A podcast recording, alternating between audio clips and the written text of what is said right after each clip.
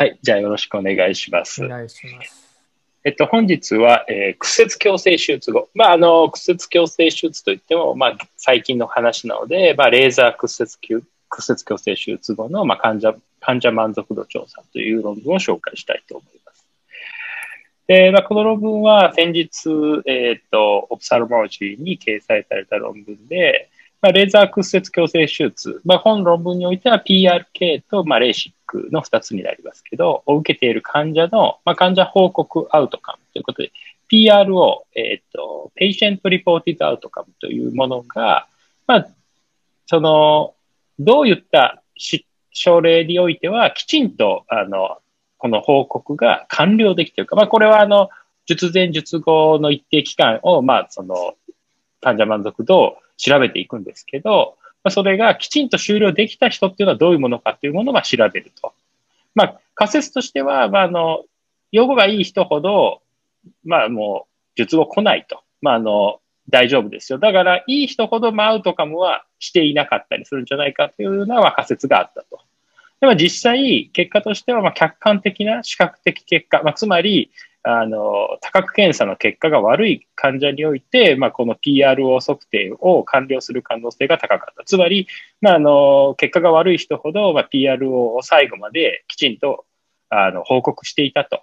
で、フォローアップが、まあ、失われていく中、まあ、つまり視力がいい人とか、まあ、結果が良かってもフォローされていない人っていうのは PRO をきちんと、あの、報告しないっていう可能性がある中で、まあ、正しい解釈のためには、そのような欠落データに対処する方法が必要であるということが、まあ、本報告では述べられています。で、まあ、皆さんご存知の通り、まあ、PRK やレーシック、レーザー屈折矯正手術はすごく、まあ、あの、簡便、まあ、機械がほとんどやるという点においても、まあ、すごく、あの、安定した、あの、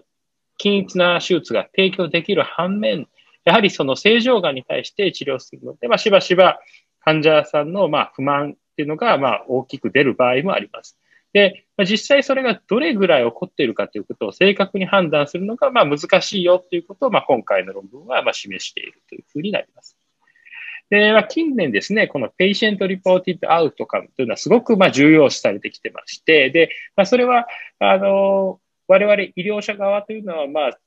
治療の客観的な測定基準、まあ、他覚的検査、眼科で言えば視力や、まあ、OCT の所見、まあ、糖尿病、黄斑浮腫などで言えば、黄斑が腫れていないよということを見て私たちは、まあ、治療がうまくいってますよということを言うんですけれども、まあ、実際の患者さんのあの満足度、報告アウトカム、PRO というのは、まあ、眼科で言ったら、例えば VFQ25 などがまあ有名かと思いますけれども、そういったものがまあ医学の分野でますます重要視されてきていると。まあ、これまでは、医療の質というのは、医療者側の、えーと、測定基準だけでまあ判断していたんですけど、まあ、それに、まあ、患者さんの言ったら満足度、PRO も入れていきましょうということが、まあ、最近あの推奨されてて、まあ、近年ではこの米国の FDA の承認の際にも、この PRO を使用するということが提案されてきていると。まあ、それらは、あの、やはり何かをした際に、医療者側だけの、まあ、価値観からのインプルーブメントだけではなくて、患者さんの価値観でのインプルーブメントも含めて、まあ、理想的な改善っていうのは目指しましょうというのが、まあ、背景にあります。で、ただしですね、この PRO というものは、決してその医学的なものだけではなくて、例えば医療提供者のま見た目だったりとか、まあ、年齢、専門性が何か、そして診療の待ち時間や、ま病院の場所、ま健康状態、痛み、精神状態なども、ま関連するということが報告されています。だから、決してこれらはその、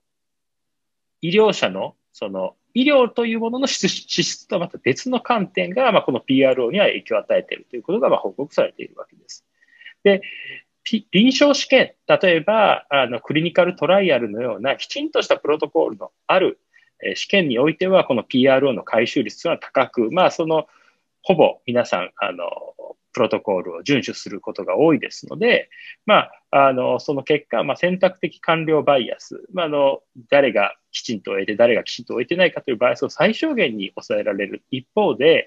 この PRO を日常臨床のフィードバックとして使う際には、外来フォローアップとこの PRO 完了にま相関が発生する可能性。まあ、つまり、予後が悪い人ほど外来フォローアップとか長くなって、その結果、この PRO がきちんと終了していくという可能性があったり、また、あの、選択的なこのフォローアップをすることで、この PRO の結果に大きなバイアスを与える可能性があると。まあ、なので、あの、きちんと、まめに見ることで、まあ、PRO は、あの、結果としてはきちんと回収できるけど、それはその特定の人だけを、まあ、選択的にフォローアップしているんじゃないかということによって、結果に影響を与えている可能性があるということが、まあ、報告されています。で、まあ、先ほど言ったように、まあ、現在様々な局面で、この PRO が、あの、重要な臨床成績の指標として使用されており、まあ、これらが、あの、アメリカにおいては保険点数の支払いのインセンティブにも使われているというような背景がある中で、この患者満足度というものが、あの、きちんと評価されるという意味では、まあ、どのような患者さんが、まあ、この PR を完了して、まあ、どのような患者さんはこ PR を脱落しているかということが、まあ、非常に重要な情報になるということが、まあ、本論文のまあ背景としてあります。で、まあ、今回はそのレーシックというまあ成績がかなりいいで、そういった中での、まあ、あの、この PRO に関して、まあ、あの、以前からレーシックでは、その、多くの人では満足している反面ですごくあの満足感が得られない人っていうのが問題視されて、まあ、かなり様々な満足度調査とかが、まあ、米国においても行われているという背景がある中で、まあ、今回この PRO に関してあの大規模な研究というのが行われたということになります。でまずこの一つ目のテーブルは、この PRO の、えっ、ー、と、全体の結果になるんですけれども、今回、すべてで3万7千件の、えっと、これは単一のグループ施設でのあの結果になるんですけれども、3万7千件のあの患者さんがまあ治療に参加してて、で、その中で完了したというのが、えー、2万5千件と。で、えっ、と、これはあの術前の検査ですね。術前の PRO の報告をきちんとしたのが、まあ、2万5千件ぐらいと。で、1万件ぐらいは完了していなかった。で、どういう人がこう PR をまず実前の段階できちんと報告したかというのを見ると、あの、年齢においては、あの、この完了していないグループとしてるグループで、完了していないグループが優位さを持って、まあ、年齢が高いんですけど、実際は1歳しか違わない。あの、完了分が31歳平均、えー、中央値で。で、えー、完了していないが32歳ということなので、まあ、実際の効果量としてはま1歳しか変わらないので、まあ、あの、優位差はありますけど、まあ、大した差ではないと。で、まあ、全体のこのレーシックや PRK をした群というのは、ま、平均で、中央値で31歳で、IQR が26から40歳というような分布であったということになります。で、性別ではこの完了と完了していないというのには差はなかったんですけれども、一つ、あの、注目すべきは、えっと、禁止側、今回の禁止と遠視はあの、かなりこの屈折矯正手術において異なる傾向を持っているので、禁止の群と遠視の群というのはまあ分けてあの検討されているんですけれども、禁止の群においては、えっと、禁止の群の方が少し、えー、回答率が悪いと。一方、だから逆に言うと、まあ、遠視の群の方が回答率が良かったと。で、えー、実際、その屈折値、えー、禁止側の10日救命の屈折で言うと、えー、完了した群はプラスの1.75ディオプターだったのに対して、完了していない群はプラスの1.38ディオプターということで、まあ、ここには有意差があった。また、PRK 群の方が、この術前の報告の完了は少ない。PRK の方がちゃんと報告しなくて、レーシック群の方が、えっ、ー、と、報告は完了している割合が、まあ、多かったというふうなのが、まあ、術前の段階での、えっ、ー、と、この PRO 報告の完了率というのの結果になります。で、じゃあ、えっと、術後1ヶ月の時点ではどうだったかというふうに見ていくと、まず、術後1ヶ月の時点で受診している分っていうのが、えっと、全体手術受けた中の、まあ、約70、80%ぐらいの症例になります。3万人ぐらい弱になります。で、実際その中で、3万人の中で、えっと、きちんと答えた人が70%、2万人ぐらいになって、答えてない人が、まあ、9000人弱というふうになります。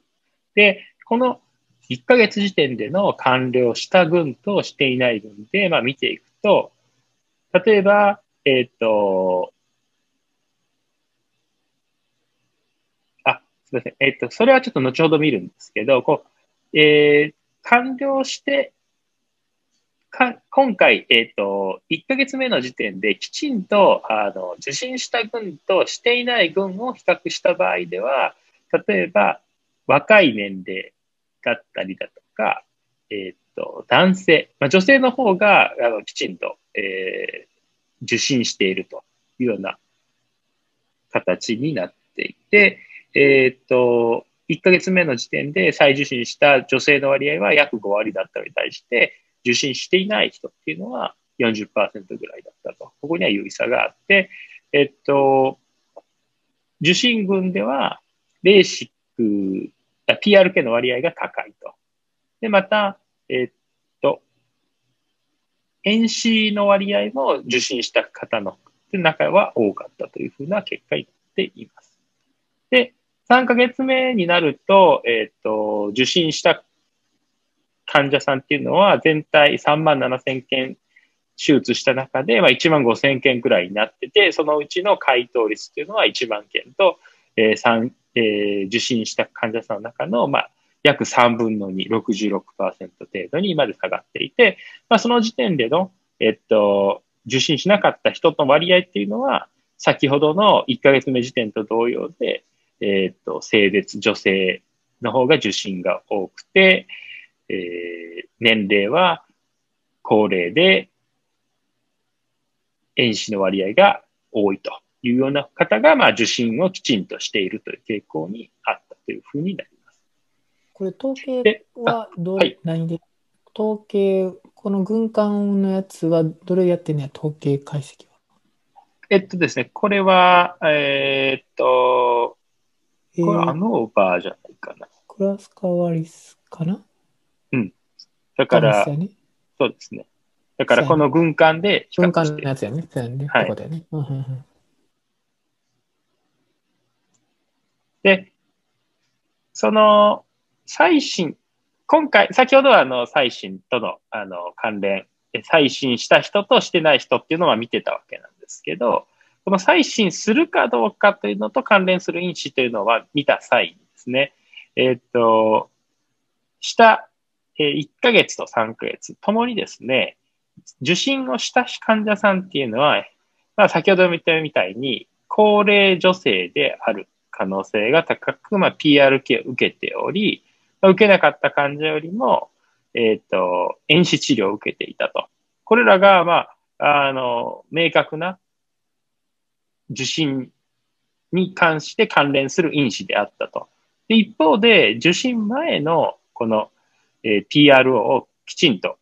完了していたかどうかというのに関しては、この1ヶ月や3ヶ月の時点での、ま、受診に関しては関連はしていなかったと。だから、術前できちんと報告した人だったと言っても、ま、ここでは受診はしていないというふうになります。これは最新との関連因子というふうになります。で、では、この先ほどから、まあ、一番問題となっている、この PRO 完了と関連する因子。まあ、受診して、こう PRO をきちんと完了しましたよという患者さんの、まあ、因子としては、これもまあ同様でですね、最新と関連する因子と同様に、平均して高齢で女性である可能性が高くて、まあ、この PRK、ベーシックではなくて PRK を受けていて、で、遠視治療を受けていたと。まあ、さらに、あの、PRO を完了したかどうかに関しては、術前の PRO を完了していたかということも関連していたというふうな形になります。なので、この PRO をきちんと報告している、まあ、受診をして、まあ、PRO を報告しているという人たちっていうのは、そうしていない人と比べると、まあ、高齢の女性で PRK を受けた人、そして遠視治療だった人っていうのが、まあ、一つ、PRO 完了したという人の因子になっているというふうなことが言えるかと思います。で、1ヶ月目と3ヶ月目の、まあ、PRO 完了と、まあ、関連する因子としては、強い禁止と遠視の程度。まあ、だから、えっと、遠視や禁止の程度が大きいと、この PRO をまあ完了するということにまあ関連をしていたというふうなことがまあ言えるかと思います。で、実際にその、この満足度、まあ、PRO の中でこの満足度という指標を見たときに、術前、術後のこの満足度というのは、年齢とまあ一つ、まあ、逆相関を認めた。まあ、つまり、高齢者であればあるほど、まあ、この PRO の満足度というのはこう低下していくというような傾向が、まあ、一つ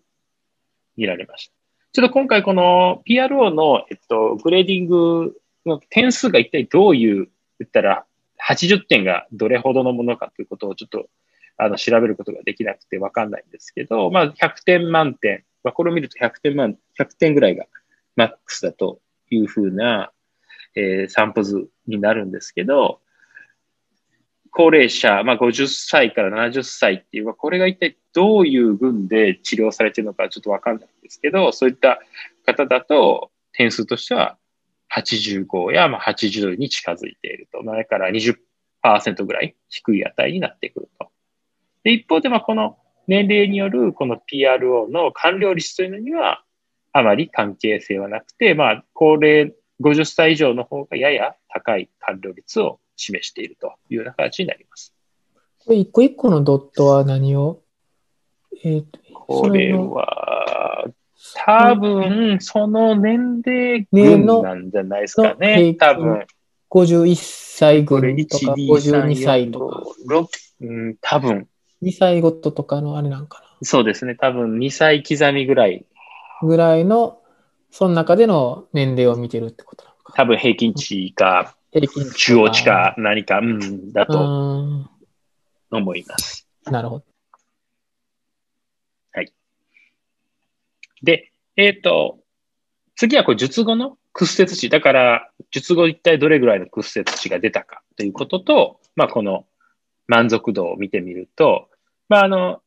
あ、術前ですね。術前の屈折と満足度を見ると、まあ、先ほど言ってたみたいに、この、マイナス 2D から、えっ、ー、と、マイナス 10D、まあ、10D はい過ぎかな？マイナス 2D からマイナス 4D、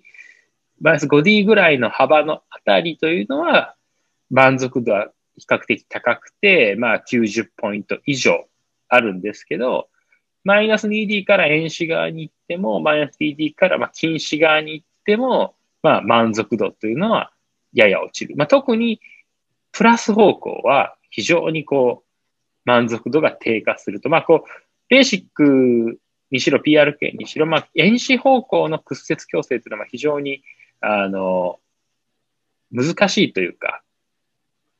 これは決してあの、禁止方向の屈折矯正と同じではないので、なので、まあ、こっちの満足度が低いというのは、まあ、そうだろうなという気はするんですけれども、やはりこの遠視方向の屈折矯正というのはかなり、あの、難しいものであるということは、まあ、考えさせられます。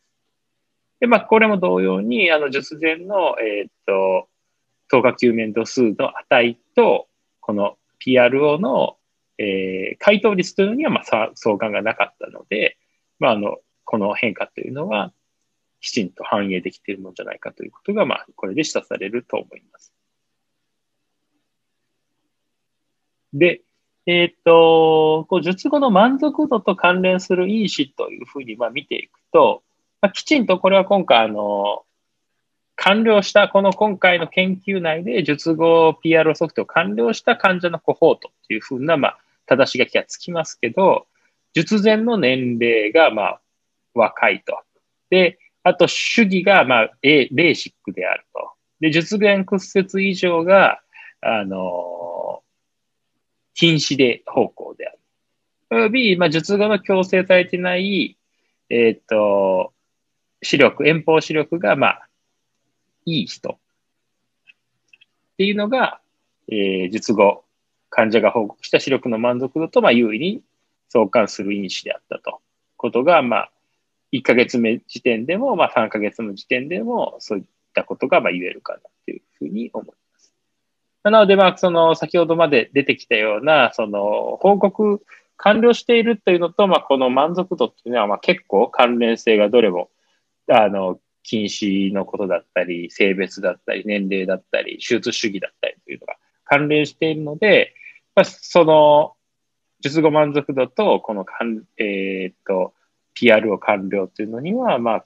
ちょっと関連性があるんじゃないかと。で、それらを踏まえた上で、この PRO 測定の今回得られた結果を調整したら一体どうなるかということを、まあ、最後、この論文では行われています。それはどういうことをするかというと、まあ、この、え、っと、逆確率重み付け推定ということで、あの、今回、えー、今研究で明らかとなったこのフォローアップに関連する因子。だから、きちんと、あの、再受診したり、この PR をちゃんと回答を完了したりするのに関連する因子というのと、まあ、フォローアップに伴って、まあ、ランダムに損失して、こう、フォローアップできなかったっていうことを、まあ、考慮するために、このような逆確率重み付け推定というモデルを構築して、まあ、あの、IPW モデルとしての満足度をまあ計算したと。まあ、それによると、この IPW モデルにより調整後のスコアとしては、1ヶ月目で93.2%満足度、95%信頼区間で92から93、92.86%から93.54%。まあかなり高い値かと思います。で、3ヶ月目時点でも91.46%、で、95%信頼感は90.91から92.01%ということで、まあ、患者さんが満足を示したと。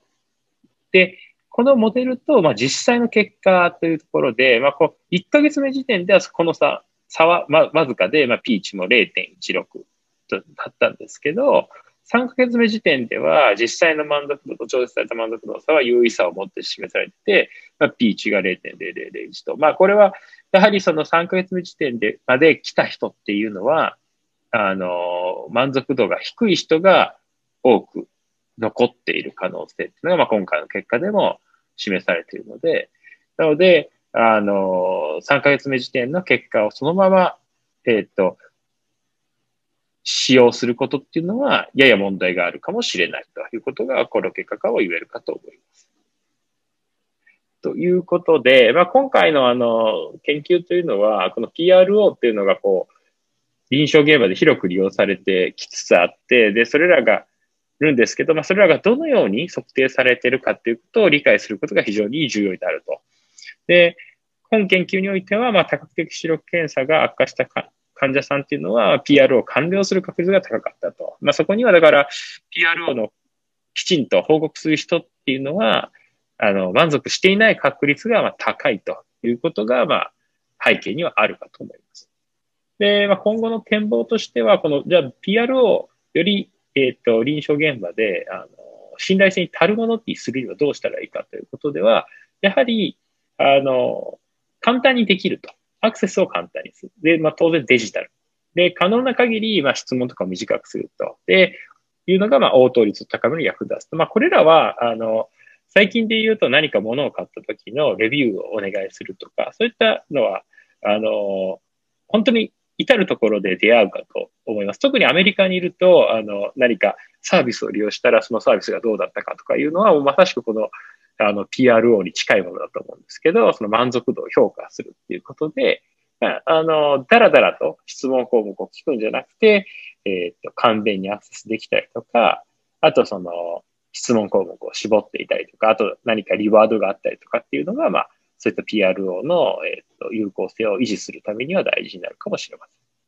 で、より高いこの PRO 応答率というのは、この測定値が、PRO 測定値が母集団の性質を正確に反映することへつながるので、まあ、今回のようなこのフォローアップ損失と PRO 完了率ですね、の分調査分析は、まあ、正しいデータ解釈において重要になるので、まあ、単純にこうアンケートを取って終わりということでは、決してそのアンケートには意味がなくて、きちんとその、どういった母集団の性質を反映しているのかということを、まあ、きちんと調べる必要があるだろうというふうになります。はい、以上になります。これ、もう一回、あの、禁止のとこ戻ってもらって、あの、禁止の差があったやんか、えっ、ー、と、禁止、いや、え、その前ぐらいやったかな。そのちょこれ。そのそうそうそう。えっ、ー、とね、これ、関連する因子で、まあ、これが因子ではあるんやけど、これはだから結局満足度が、えー、と低いからっていうことになる。これの、結局、そういうことになるってことだよね。だからこれは。えー、これはだからね、パッて最初に見たときに、これイコール強い禁止が直接 PRO 完了っていうのじゃないやん。直接じゃないやんか。なんていうかな。えっ、と、ダイレクトじゃないよね。これよく言う統計の話とかにあるやんか。その、うんうん、1対1対応じゃないやんか。絶対その間のものがあっての話になるやんか。そうですね、そうですね。うん、うん、そうやんか。だから、そこの解釈ってこれはどうしてるのかなとか思ってね。例えば、じゃあこれ見たら強い禁止があったら PRO 悪いんかなとか、遠視があったら悪いんかなとかって話ではないやん。それは基本的に、その、まあ、サティスファクションの程度が低い。まあ、禁止はでもそんななかったやんか。遠視はまあわかるけどね。あ、これはでも、あの、完了なんで、その、アンケートにちゃんと答えて、答えたかっていうのが、うん、えっと、強い禁止とか、強い遠視っていうのがあると、言ったら、アンケートを完了したと、答えたと。だから、そうやね、でも、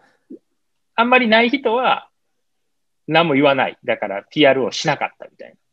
そうやね。そうやね。うん、でもそれは一番最初の結論で言ったら、えっ、ー、と、えっ、ー、と、要するに経過が悪い人の方がちゃんと完了するって話しちゃうかったっけ？あ、そうです、そうです。多分だからそれはここにつながっていって、えっ、ー、と、ここの、ど、つまりこういうとこですよね。禁止が強い。そうそうそう電子が強い人っていうのは満足度が低いから。ここの低い可能性が高くて、うんうんうんうん。だからこの満足度が低いから PRO もきちんとするよっていう。そうそうそう。っていう話になるやんか。だからその場合は、例えば、えっ、ー、と、これで見てていいのか、例えばこれで相関、例えば禁止と満足度とかの相関とかは取らんでいいんかなとかね。要するに、その、うん、えっ、ー、えー、と、オーバーラップしてたりとかするやんか、だから。要するに、えっ、ー、と、品種と。だから、えっ、ー、と、同じものを、行楽因子やったりとかすれへんああ、だから、あの、中間因子があるっていう話、そう、中間因子があるその、うん、ああ、そうですね。あそれはある。あるだから、あれだけ見ると、じゃあ、近視が悪い人は満足度低いとかって話ではないやんか。直接的な話で言うと。これはもちろんそうやったら、データとしてはもちろんその優位な変化とかが出るかもしれへんけど、そうやって、えっ、ー、と、ここ、これ、満足度はこっちですね。だから、これですかね。そうそうそうそう。ただ満足度とも見てんねんね。だから、満足度はもちろん見てるよね。だから、えっ、ー、と、はいはい、そういうのはなんか、かいえーと、ディスカッションとかどう書く例えば自分がこれをするときに、例えばそれが出たって、はい、それはでも直接的な話じゃなくて、それは満足度との関連があるよねって当然思うし、だから、その PRO を完了しない可能性があったりとかするやんねって話になるから、そこはちゃんとそれがどういうお互い位置関係かっていうのをちゃんと解析しないとあかんやんか。この論文のストーリーとしては、そのまず PRO を完了してない人っていうのがどんな人かなっていうことを調べていってて、だから、まずはその、そもそも手術したのがまあ大体3万7千件、で、1回目来たのが2万5千件、で、そのうちのあの検査あ、PR を完了した人が2万件みたいな形で、その、言ったら、フォローされてる人の言ったら性質、で、そのフォローされた人の中でちゃんと答えた人の性質っていうのをまあ調べていってて、うんうん、その PRO をまあじゃ完了しなかった人ってどんな人かなって言っていくと、まああの、こういった年齢のとか性別とかレーシックのタイプとかと、うん、まあこの禁止のとか演習の強さっていうのが、まあ、PRO 完了とまあ関連してましたよねっていうことをまあ出してきて、じゃあ、そこは言ったら患者さんの満足度とはどうかなっていうのを次の段階で見てて、で、見たら、こう、例えば、年齢も、まあ、一つ因子になってるじゃないですか。年齢が高い方が、あの、PR を完了しますよ。じゃあ、年齢と見たら年齢が高い方が満足度は低いよねっていうことを見て。で、じゃあ、屈折値はどうかなって、やっぱ屈折も、その、両方、今日禁止強かったり強かったら、満足度低いよね。っていうようなのを見て、じゃあ、満足度と関連する因子を、こう、多変量の、あの、 logistic regression で見ても、やっぱり、同じ結果だよねっていうような感じでなって、だからやっぱり、あの、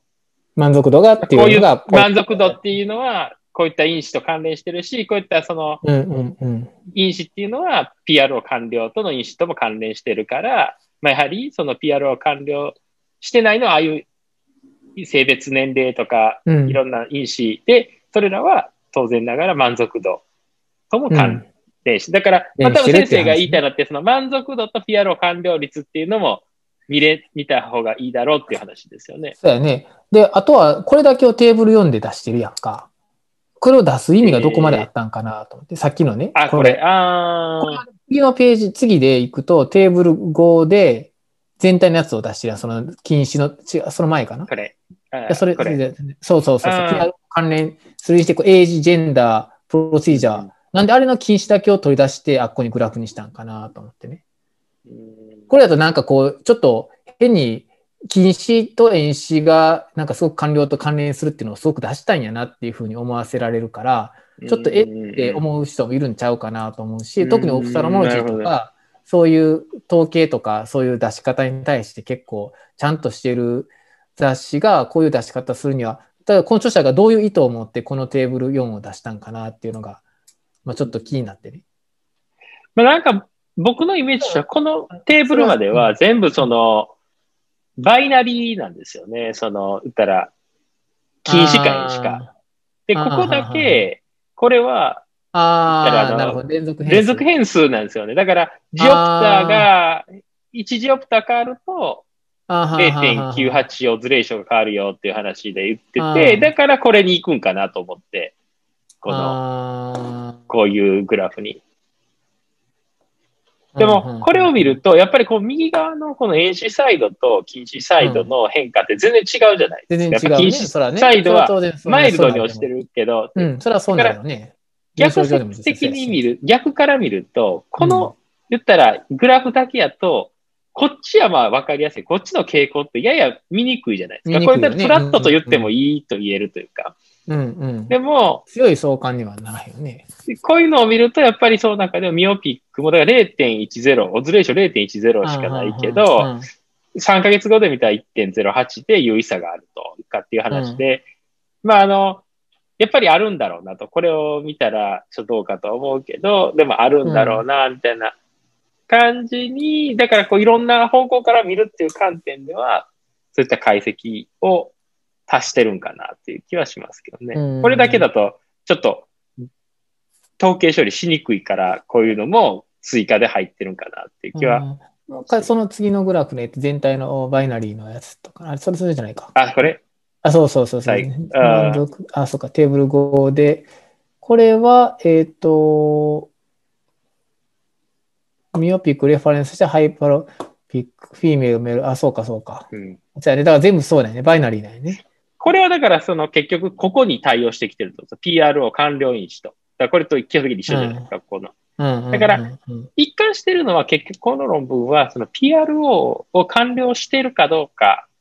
完了するっていう人がどんな性質を持ってるかをちゃんと調べましょうと。で、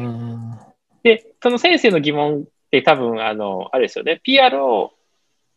完了してるかどうかと満足度を直接比較したらいいんじゃないかっていう話だと思うんですけど、完了してない人の満足度って出てこないから、そこはわかんないっていうのが多分あって、その、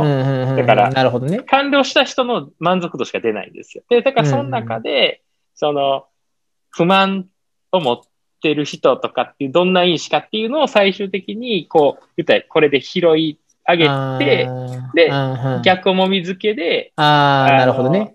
いない人らのデータをコンファームしたってことやね。っていう形になるんですよ。なるほどね。はい。あなるほどね。だからねそこができないから、こういったちょっと言ったらトリッキーな、その、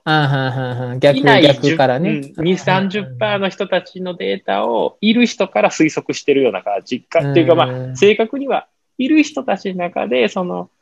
そういった偏りのあるデータに重みをつけて、言ったらそのう、ん。鳴らしてるっていう形だから、うんうん、わかる。本来なら2割脱落するけど、悪いから残るみたいな人たちっていうのは、ちょっと点数下げるってことをしてるっていうことになるんだと思うんですこれはね、あの、移植のね、ああいう生存率とか成績見るときに絶対言われたりするね。うんだから脱落するやん。やっぱり長期に見るとね、5年とかで見たりとかすると。はい。だから来てる人が、いい人だけが来てる可能性もあるし、悪い人が来てる可能性もあったりとかして、で、だから、その、ネガティブな方とかも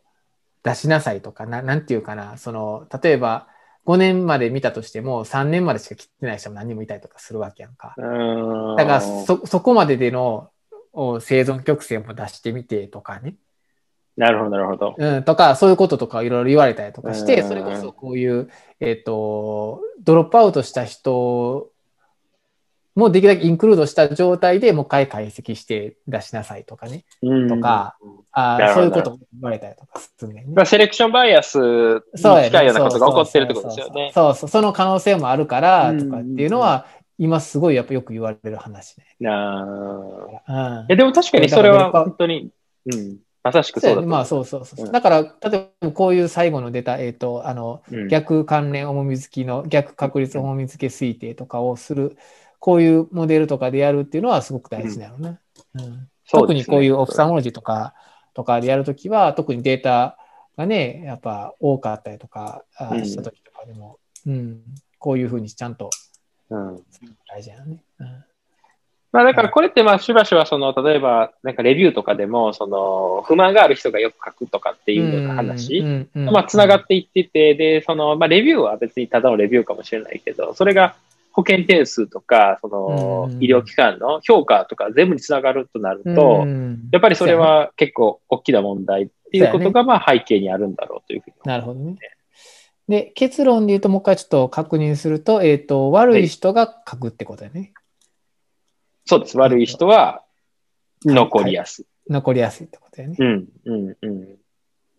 で、通院してる、え、ちょっと待って、通院してる人が、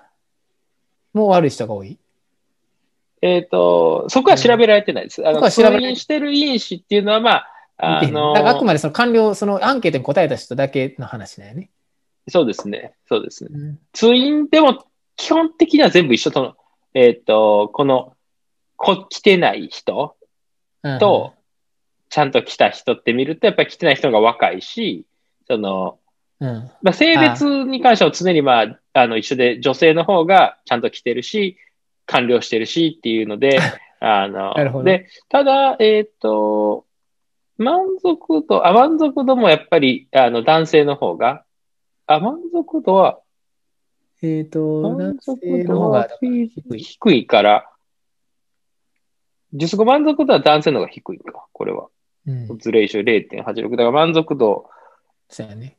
うんだからそれは違う、関係ないっちゃ関係ですね。うんだから、その年齢とか、術式とか、あと禁止に対するレーシックっていうのが、まあレーシックか PRK っていうのは、言ったら、えっと、脱落につながる。だから、もう来なくていいよっていう人につながるし、逆に言ったらそうじゃない人っていうのは、受診もしてるし、えっと、満足度も低い可能性があるっていうのはつながっていってるっていうところなんだと思いますね。うん、いや、でもやっぱりすごいちゃんと丁寧に解析してるよね、一個一個。めっちゃしてますね。うんうん。ほんまに、一つの、一つの、こう、まあ、疑問っていうかね、クエスチョンに対して、うんこう、一個ずつきっちりやってるっていう感じだね。うんそうですね。裏裏取りもしてるし。う。うんん。うん。まあだからこのデータを見るとやっぱり、まあやはり90%以上はやっぱり満足度は十分あるんだろうなっていうところで、うん。そう考えると、まあただ結構。そうですね。まあただやっぱここ結構攻めてる、結構古いデータなんですよ。これ2014年から16年やったかな。でもまあ、マイナス8、9、10も、まあまあ、うんまあ、そうやね。今やったらまあ ICL とか。の方がまあ、もっと増えてはきているじゃないですか。うんうんうんまあ、当時からも当然ありましたけど、うんあのまあホールは ICL が出たらやっぱ大きいよね。あーそうですね。うん。まあ演習は難しいよね。演習はね。という感じですね。なるほど。はい。以上はいです。ありがとうございます。